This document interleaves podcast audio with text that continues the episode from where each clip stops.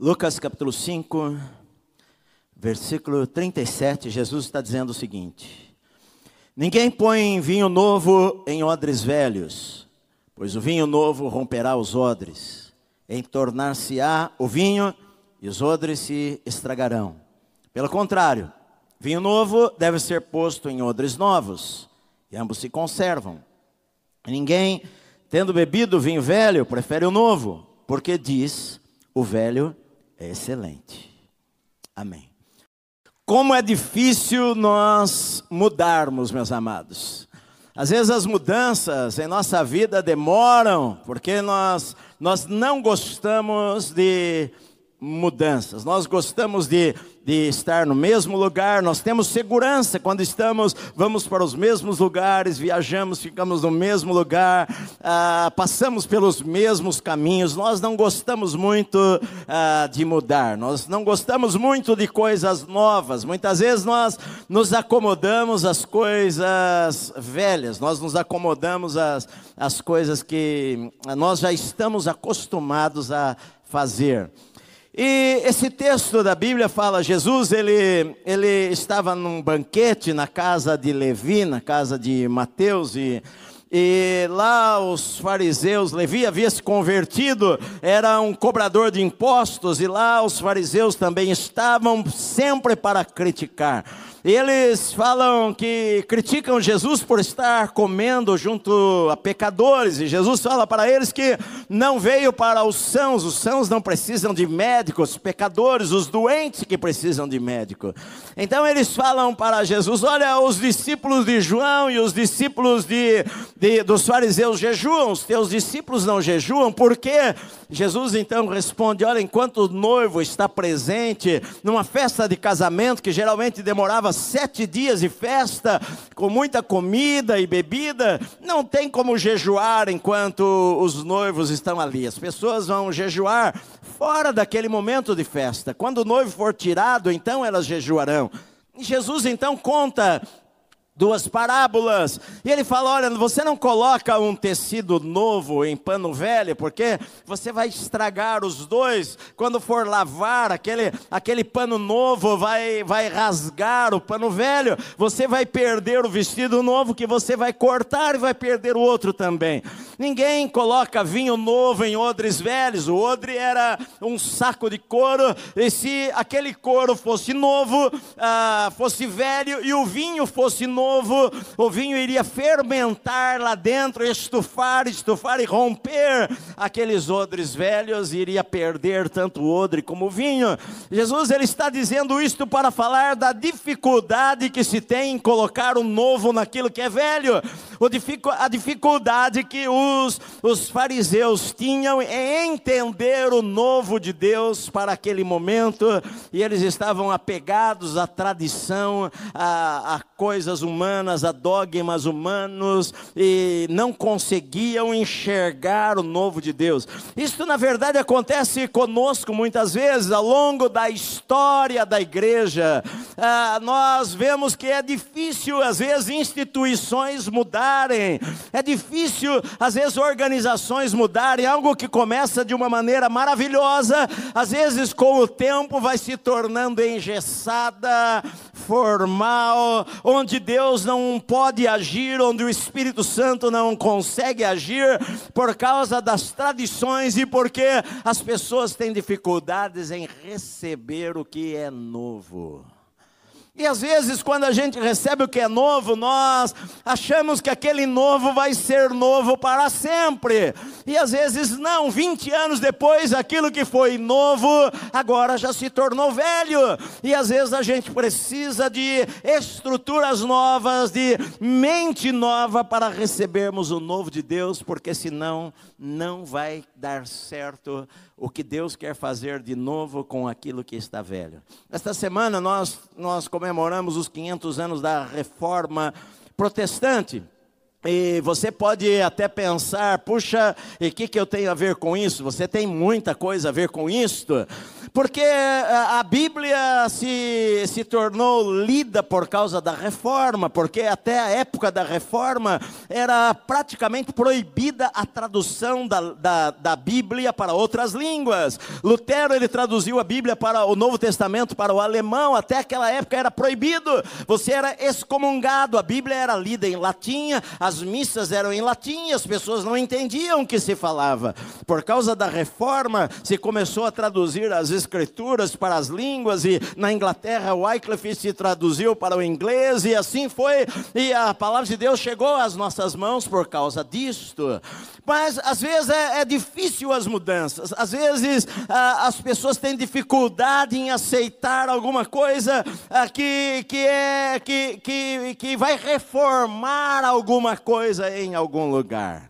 Às vezes até mesmo as igrejas, ah, ah, ah, às vezes têm dificuldades com as mudanças. Você coloca ou faz alguma coisa diferente, sempre tem as pessoas que elas gostam daquela mesma maneira, daquele mesmo modo, sentar-se nos mesmos lugares, aplaudir da mesma maneira, cantar as mesmas músicas e viver daquela mesma maneira a vida inteira. E às vezes Deus está querendo fazer coisas diferentes, coisas novas, e nós nós somos um empecilho para o mover e o agir de Deus, porque nós estamos acomodados com o velho.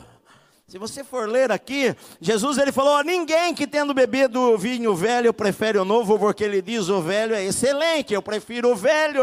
Como é difícil uma pessoa que experimentou algo querer algo novo. Ele olha para trás e ele fala: bom, o velho era excelente, eu quero ficar aqui, eu não vou me mover deste lugar. E perde o que Deus tem, perde o novo de Deus perde o mover novo de Deus. Eu me lembro há uns 27 anos atrás, quando eu comecei a pregar pela televisão e havia danças em nossa igreja, e eu recebia cartas e recebia mensagens. Naquela época não tinha internet, não tinha e-mail, nada disso daí. Eu recebia centenas de cartas. Nós tínhamos no escritório ah, milhares de cartas que chegavam de todo canto do Brasil, e muitas cartas vinham criticando, falando: ah, olha, isso daí na igreja, as pessoas dançam pensando o que, é aquilo que está acontecendo, e as pessoas achavam estranho aquilo lá. Com o tempo, as igrejas foram dançando e tudo isso daí. Mas às vezes até a nossa dança pode se tornar uma dança velha se nós não recebermos algo novo. Os corais podem se tornar algo velho se não receber algo novo. O louvor da igreja pode se tornar velho se nós não dermos espaço para o novo que Deus quer fazer. Então, muitas vezes, uma coisa que foi maravilhosa hoje, se nós não, não quer, ah, vamos tirar, não é isto. O que acontece é que muitas vezes nós precisamos seguir um, uma, o, o que Deus está fazendo de novo naquela área da vida da igreja para nós não ficarmos parados no tempo, empoeirados. Tem muitas igrejas, eu li muitas coisas sobre a reforma esses dias. Muitas igrejas históricas falando sobre a reforma, mas que se houver um mover de Deus em algum desses lugares, eles excluem o pastor, como a igreja católica naquela época excluíam os padres. Muitos lugares em que as pessoas clamam e gritam, e eu li muitas coisas que as pessoas falam: ah, a igreja precisa de uma reforma por causa da teologia da prosperidade. Ah, mas a Bíblia ensina sobre prosperidade. Ah, mas se dentro da igreja alguém de repente começar a falar em línguas altas, eles excluem aquelas pessoas de lá. Porque às vezes não entendem o mover de Deus. E isso não é novo, estava na Bíblia. Estava lá, mas o problema, meus amados, é que muitas vezes nós temos dificuldades para aceitar mudanças em nossa vida, nós temos dificuldades para aceitar o que Deus quer fazer de novo em nós. Então, quando ah, em 1517, dia 31 de outubro, quando Martinho Lutero afixou as 95 teses na porta da igreja do castelo de Wittenberg, Wittenberg, lá na Alemanha, ele o fez, por que, que ele fez aquilo? Porque os cargos eram comercializados, porque a, as pessoas compravam cargos dentro da igreja. porque ah, ah, as indulgências eram vendidas, um, um, um certo arcebispo chamado ah, Alberto, ele, ele, ele comprou o direito de vender indulgências, ele recebeu do Papa o direito de, de vender indulgências, e as indulgências eram que você, se você depositar um dinheiro para a igreja, você liberta algumas almas, os seus familiares mortos, eles saem do purgatório para ir para o céu, ou se você comprar um pedacinho da cruz de Cristo que nós temos aqui para vender, uma alma é salva, ou a tua família é salva. E as indulgências eram vendidas, e no dia 1 de novembro, um homem chamado John Tetzel iria chegar na cidade de Wittenberg para levar as indulgências. Então, no dia anterior, Martinho Lutero coloca lá na frente, na porta da igreja, as 95 teses ah, falando contrárias a indulgências, de que a fé não era vendida, de que a salvação era de graça e de que as escrituras deveriam ser lidas, e isso causou uma revolução na igreja. Na verdade, 100 anos antes, durante os séculos, ah, já havia movimentos, ah, ah, em toda a história, já havia pessoas que, que queriam uma reforma, queriam algo novo. Em todos os tempos vai haver gente que quer algo novo, um novo mover, um algo, algo novo de Deus. E cem anos antes, Wycliffe já, já havia. Ah, ah, falado contra doutrinas que, de salvação pelas obras e, e outros homens levantados, e como John Hus, que foi morto na fogueira, Wycliffe teve seus ossos desenterrados e queimados por causa das suas declarações, até que Martinho Lutero coloca aquilo lá e a Alemanha estava praticamente fervendo já, e a Europa fervendo, e eh, reformadores surgiram em vários países, eh, eh, na Suécia e tantos outros países, na Inglaterra, e houve então a reforma da igreja. Agora a reforma ela foi sobre cinco pontos. Eu, eu quero falar alguma coisa sobre cinco, pontos rapidamente de que ah, quais seriam os pilares da reforma, porque às vezes você está na igreja e nem sabe disso daí, ouviu esses dias.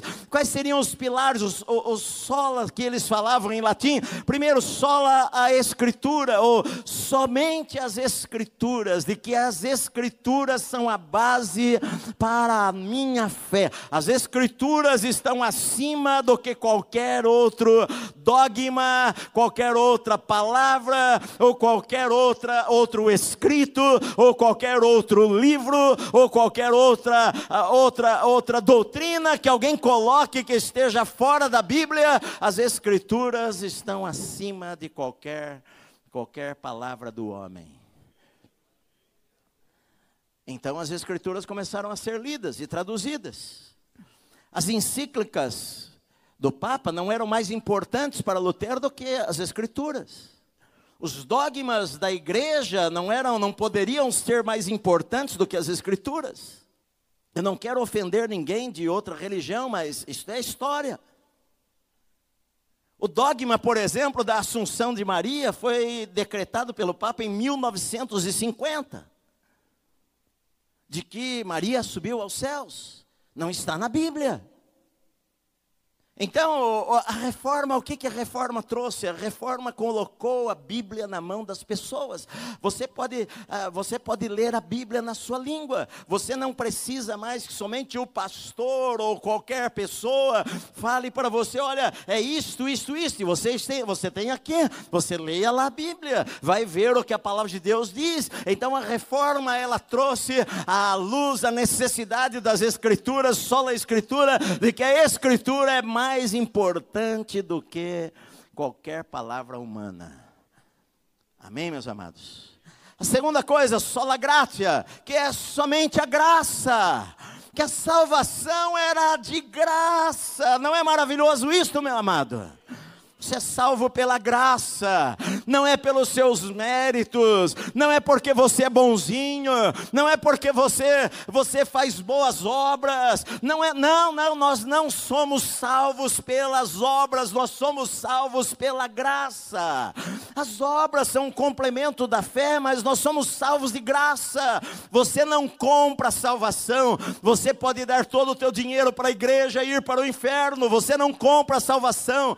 Você pode dar todo o teu dinheiro para sustentar missões e ir para o inferno. Você não compra o céu, meu amado. Pela graça sois salvos por meio da fé, a Bíblia diz. Somos salvos de graça. Você não compra nada. Você não precisa comprar, nem hoje em dia na igreja, você não precisa comprar o óleo, ou você não precisa comprar o lenço, ou você não precisa comprar um objeto para ser salvo. Você é salvo pela graça. Jesus pagou o preço quando ele gritou: Tetelestai está consumado. Estava dizendo: o preço foi pago por completo. Não há mais nada para você fazer, é de graça. Basta você receber, meu amado amado. Somente a graça, só graça, só graça. E então isto chocou as pessoas. Por quê? Porque a igreja, a igreja precisava ser construída. E as indulgências ajudavam, e vinham metade da venda das indulgências vinham para construir a catedral. E então, se você falar que a salvação, que uma pessoa pode ser salva só por crer em Cristo, não preciso comprar nada, eu não preciso ir para a igreja e comprar a bênção. Eu não preciso ir para a igreja e comprar a água e comprar o sabonete santo e comprar alguma coisa assim. Não, eu não preciso de nada disso. Eu sou salvo pela graça, pela bondade de Deus. Eu não merecia nada. Se fosse pelas minhas obras, Isaías falou, as nossas obras eram como um trapo de imundícia. Se fosse pelas nossas obras, todos nós estávamos perdidos, meu amado. Mas foi pela graça de Deus. Somos salvos pela graça. O terceiro é somente Cristo. Só Cristo. Não existe, a Bíblia diz em 2 Timóteo: não existe outro mediador entre Deus e os homens. Só Jesus é o mediador não existe outro meio. Jesus ele falou, eu sou o caminho. Ele não falou, eu sou um dos caminhos. Ele falou, eu sou o caminho, a verdade e a vida. E ninguém veio ao Pai a não ser por mim. Ele não falou, olha, eu sou algum dos caminhos. Não, somente Cristo, só Cristo. Quando Pedro, eh, Tiago e João estavam lá e tiveram aquela visão que apareceu Elias e Moisés ah, com Jesus. E Pedro falou, Senhor, vamos fazer aqui três cabanas. Mas de repente uma voz falou, este é o meu filho. Eles caíram, quando eles levantaram, eles não viram, a Bíblia diz: não viram mais a ninguém, somente Jesus. É só Jesus, só Jesus é o caminho, só Jesus é a verdade, só Jesus é a vida. Não tem outra maneira de você chegar a Deus, não tem outra maneira de você chegar aos céus. Você pode fazer promessas, pagar promessas e morrer, ir para o inferno. Jesus é o único caminho.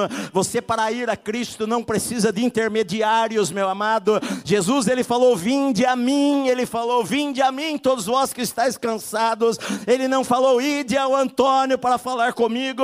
Ele não falou, vai a Pedro para falar comigo. Ele não falou, vai a José para falar comigo. Não, ele falou, vinde a mim. E ele falou, eu vou levar vocês para o Pai. Ele é o caminho. Somente Cristo. A quarta coisa era somente a fé. Sola fide, somente a fé. Somente a fé. Só pela fé não é por obras de caridade. A Bíblia diz: você pode doar tudo o que você tem. Não é só fé, nós somos salvos pela graça mediante a fé, e isto não vem de vós, é dom de Deus. Eu sou salvo pela fé, pela graça, de graça, e simplesmente porque eu creio. Eu não preciso fazer penitência, eu não preciso pagar pelos meus pecados, eu preciso só crer que Jesus pagou pelos meus pecados, é somente pela fé.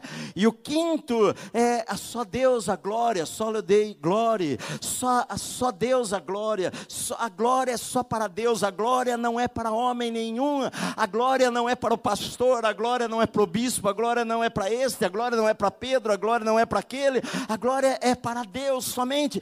Esses cinco pontos foram os pontos da reforma protestante há 500 anos atrás. E para nós é uma coisa tão normal e tão comum você pensar que você é salvo pela graça, pela fé, que você não precisava ser bonzinho para ser salvo, mas que você precisa apenas crer em Cristo para ser salvo. E que a glória tem que ser para Deus. E nós entendemos isto. Mas naquele, naquele momento, há 500 anos atrás, aquilo para as pessoas era uma novidade. Como é que eu, como é que eu posso ser salvo sem fazer nada? Ah, as pessoas não entendiam por quê? Porque nós temos dificuldade com aquilo que não é novo, mas que aos nossos olhos parece que seja novo. Quantas coisas Deus quer fazer. Lutero ele falou o seguinte: uma igreja reformada precisa continuar se reformando, e é verdade. Às vezes até mesmo nós as igrejas pentecostais, ah, em 1906, lá na cidade de Los Angeles, quando houve aquele derramar do Espírito Santo na rua Azusa, William Seymour, aquele homem negro, filho de escravo, cego de um olho, ele se colocava de joelhos para orar lá no, no antigo armazém que vendia cebola e coisas assim, e ele orou e buscava ao Senhor, e Deus derramou o Espírito Santo, renovou a sua igreja, as pessoas voltaram a falar em línguas ah, de uma maneira mais ampla nas reuniões. Ah, coisa maravilhosa. A doutrina é a mesma, mas muitas vezes, às vezes a, a igreja ela vai se tornando empoeirada os movimentos de Deus na terra, as pessoas começam a fazer como Moisés fez. Vocês se lembram que ah, quando, quando as pessoas foram picadas por serpente no deserto, ah, Moisés ele fez lá aquela serpente, colocou sobre uma haste e falava: todo aquele que olhar para a serpente vai ser curado. Aquilo foi algo maravilhoso no momento, mas 500 anos depois alguém teve que destruir a serpente, porque até aquela época eles adoravam a serpente, chamavam-na de Neustã, adoravam aquilo que foi bênção no passado, não, não receberam o novo de Deus, porque Deus faz coisas novas na terra, meu amado. Não são todas as vezes que nós vamos dar as voltas nas muralhas de Jericó para as muralhas caírem. No outro lugar, Deus tem uma nova estratégia, Deus tem um novo plano, Deus tem um, um novo lugar, Deus tem um novo mover, Deus tem novas experiências. Mas nós pensamos assim, alguém que experimentou o vinho, o vinho velho fala: ah, não, o velho é melhor. E deixamos de receber o novo de Deus. Basta o Espírito Santo começar a fazer algo na igreja de uma maneira diferente, e as pessoas não gostam, grande parte das pessoas não gostam daquilo. As pessoas são apegadas às suas tradições, às suas roupas, porque os missionários chegaram no Brasil vindo de uma cultura diferente, em 1900, e chegaram com as roupas compridas e as camisas de manga comprida e as mulheres com a saia na canela. Aquilo ficou por dezenas de anos na igreja. E se você saísse daquele padrão, você estava em pecado. Por quê? Porque a gente pega uma tradição e faz daquilo uma doutrina. A gente pega algo e fala, bom, isto é de Deus. Pode ter sido de Deus naquele momento, meu amado. Houve épocas na história da igreja que se alguém usasse uma guitarra seria excluído da igreja. Não podia fazer uma coisa assim. Precisava, no máximo, um órgão sendo tocado. Houve épocas diferentes, mover de Deus diferente.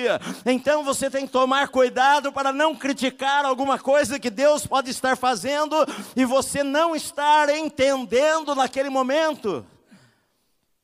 Então nós temos que tomar cuidado com o que nós fazemos.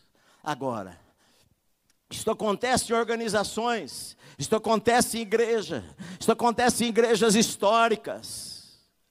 Às vezes o máximo que eu consigo ler em alguns livros é que a reforma na igreja precisa se tirar a teologia da prosperidade como se na Bíblia tivesse teologia do fracasso. Eu nunca li na Bíblia teologia do fracasso. Tudo quanto fizer, se você obedecer a Deus, tudo quanto fizer prosperará. É, é isso que a Bíblia fala. Para a direita, para a esquerda, para o lado, para trás, onde você andar, o Senhor falou: Eu vou abençoar você, abençoar. Onde você colocar as tuas mãos, eu vou abençoar você, o teu celeiro, a tua casa, a tua entrada, a tua saída, no campo, na cidade, ah, onde você andar, os seus filhos, o seu gado, a sua cria, ah, o seu mantimento, a tua geladeira, ah, os teus animais. O Senhor falou: Eu vou abençoar você. Isso para mim é prosperidade. João ele escreveu lá: Eu faço votos pela tua prosperidade e saúde, assim como é próspera a tua alma. Assim como você é próspero no teu coração, no teu espírito, assim você pode ser próspero fisicamente, na tua saúde, ser próspero materialmente também. Agora, às vezes a gente pensa em reforma da igreja em apenas isto, mas tem tantas coisas que eu vejo que Deus quer fazer na igreja e às vezes a gente impede o mover de Deus. Isto eu estou falando de igrejas históricas, agora igrejas pentecostais também, igrejas como as nossas também. Nós sempre temos que pensar o que é que Deus está fazendo agora, o que é que Deus está querendo fazer agora. Ele não vai mudar as escrituras, não. Esta é a palavra eterna de Deus. Esta a doutrina que está na Bíblia é imutável, meu amado. Aquilo que o mundo pode falar hoje que é quadrado, que está escrito aqui é imutável. Mas a, a, a, às vezes a forma, às vezes o, o, o vaso, às vezes o, a maneira de tocar, às vezes as coisas que estão acontecendo, aquilo não não não, é apenas a forma exterior. Lembra, às vezes a gente pode, a gente pode pintar a igreja de preto, ou de que seja o que for. Às vezes as pessoas ficam, puxa, eu não gosto desse lugar porque ah, aqui é tudo preto, preto é cor do pecado. Não. Eu não gosto disso daqui. Deus é luz, eu gosto de luz. Luz de verdade luz no comportamento, luz nas atitudes, luz no caráter. Porque você pode estar com a luz acesa fazendo coisas erradas. Você pode estar com a luz acesa neste lugar enxergando claramente a tua Bíblia, estar pensando no teu trabalho de amanhã. Então, meus amados, às vezes a gente, a gente tem que pensar na nossa própria vida, na minha vida. Na minha vida, muitas vezes eu preciso de uma renovação. Na minha vida, eu preciso de uma reforma. Na minha vida, eu já aceitei a Cristo, eu ando com o Senhor, eu amo a Deus, eu, eu amo estar na casa de Deus. Mas muitas vezes em nossa vida, nós precisamos experimentar o novo de Deus. O que é que o Senhor tem de novo para a minha vida? Agora, meu amado, e não o que ele tinha no passado. Porque eu fui batizado com o Espírito Santo, falando em línguas estranhas, em 1978. Há trinta e tantos anos atrás, quase 40 anos atrás. Eu fui batizado com o Espírito Santo. Eu, naquele, naquele dia, eu me lembro muito bem, eu estava no quarto de uma pensão, estava lá ajoelhado e comecei a orar, e comecei a falar em línguas e cantar em línguas lá por três, quatro horas. Eu fiquei lá na presença de Deus, algo maravilhoso, mas aquilo foi há 40 anos atrás, aquilo é passado, meu amado. Eu não posso viver do passado, eu não posso viver do que Deus fez no passado, eu preciso ter experiências agora, hoje com Deus, e não viver no ontem. Não posso viver no ontem. Ah, nossa igreja foi uma bênção, sim, e agora? A minha vida foi uma bênção, sim, e agora?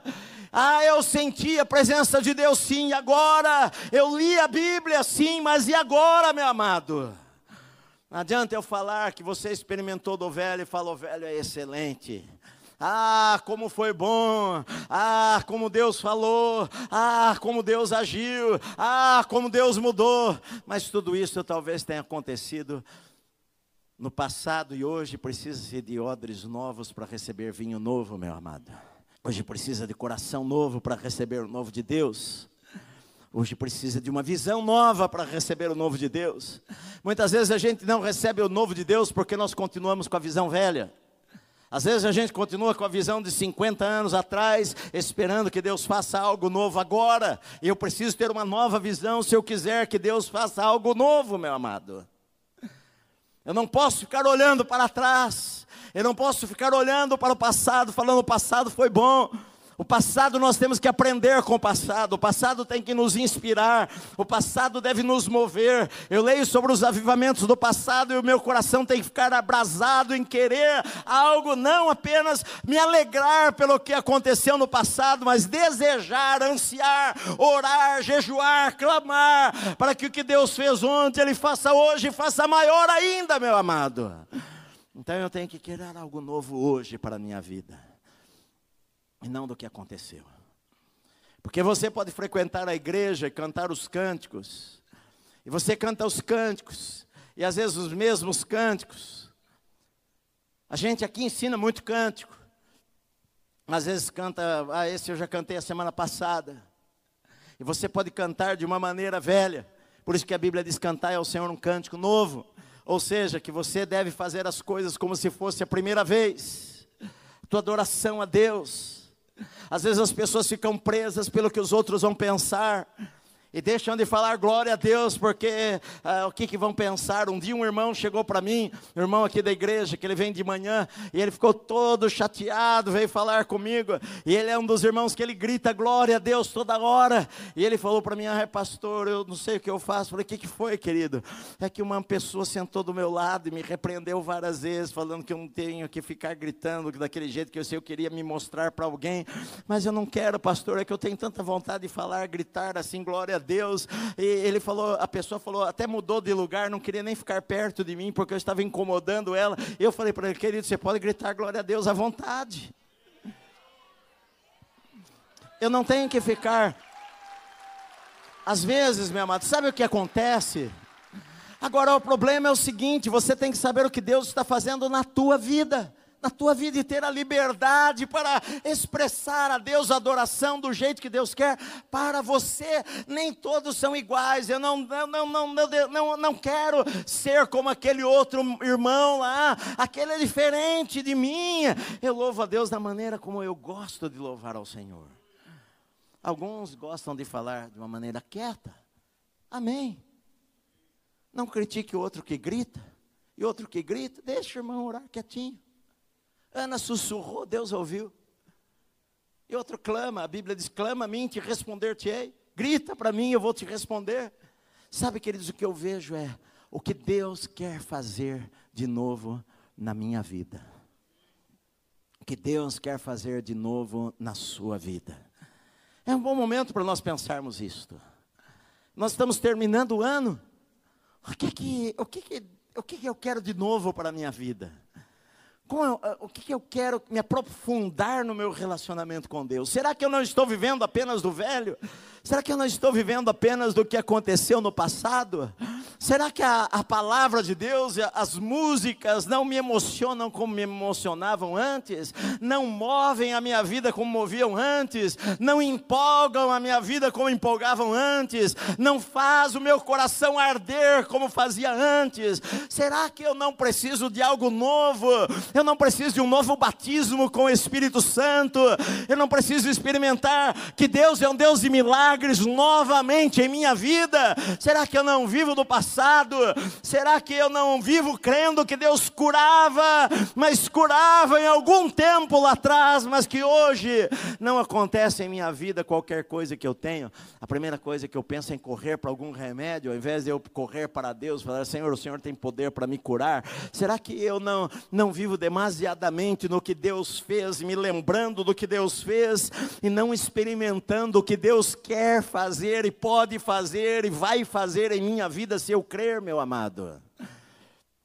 Preciso do novo em minha vida. Nós precisamos do novo de Deus em nossa igreja. Precisamos do novo de Deus.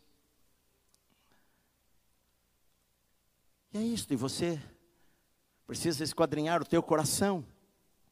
O que é que eu? Como é que eu estou vivendo? Será que eu estou no passado? Será que a minha vida precisa de uma reforma? Será que eu preciso de uma renovação? Será que eu preciso de um novo Pentecoste em minha vida? Será que eu preciso ah, de um novo de Deus? Sabe, queridos, a gente tem que sempre estar querendo algo novo de Deus em nossa vida. A gente não pode viver preso apenas no que aconteceu a semana passada, o ano passado, dez anos atrás. Tenho que pensar o que é que Deus tem para a minha vida agora. O passado foi maravilhoso, 20 anos atrás foi maravilhoso, 30 anos atrás foi maravilhoso. O ano passado foi um ano de bênçãos, mas e agora na minha vida? Às vezes você já não ora mais, já não lê mais a Bíblia, já, enfim, você está lá empoeirado com a, você conhece as escrituras, você fez curso teológico, mas está poeira, está lá em cima, você não experimenta nada de novo de Deus na sua vida. Você não ouve uma voz nova do Senhor no teu coração. Você não recebe uma direção nova de Deus para a sua vida. Você não recebe uma revelação nova na palavra de Deus que você não tinha percebido é sempre o velho, porque você está acomodado e é difícil mudanças.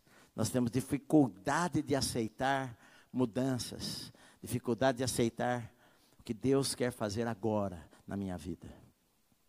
Deus sempre quer fazer coisas maravilhosas em nossa vida. Andar com Deus é experimentar novidades, sobrenatural, é experimentar sobrenatural cada semana da nossa vida novos desafios para a nossa vida, novas visões que nós recebemos quando nós oramos. É isso que Deus quer fazer. Amém?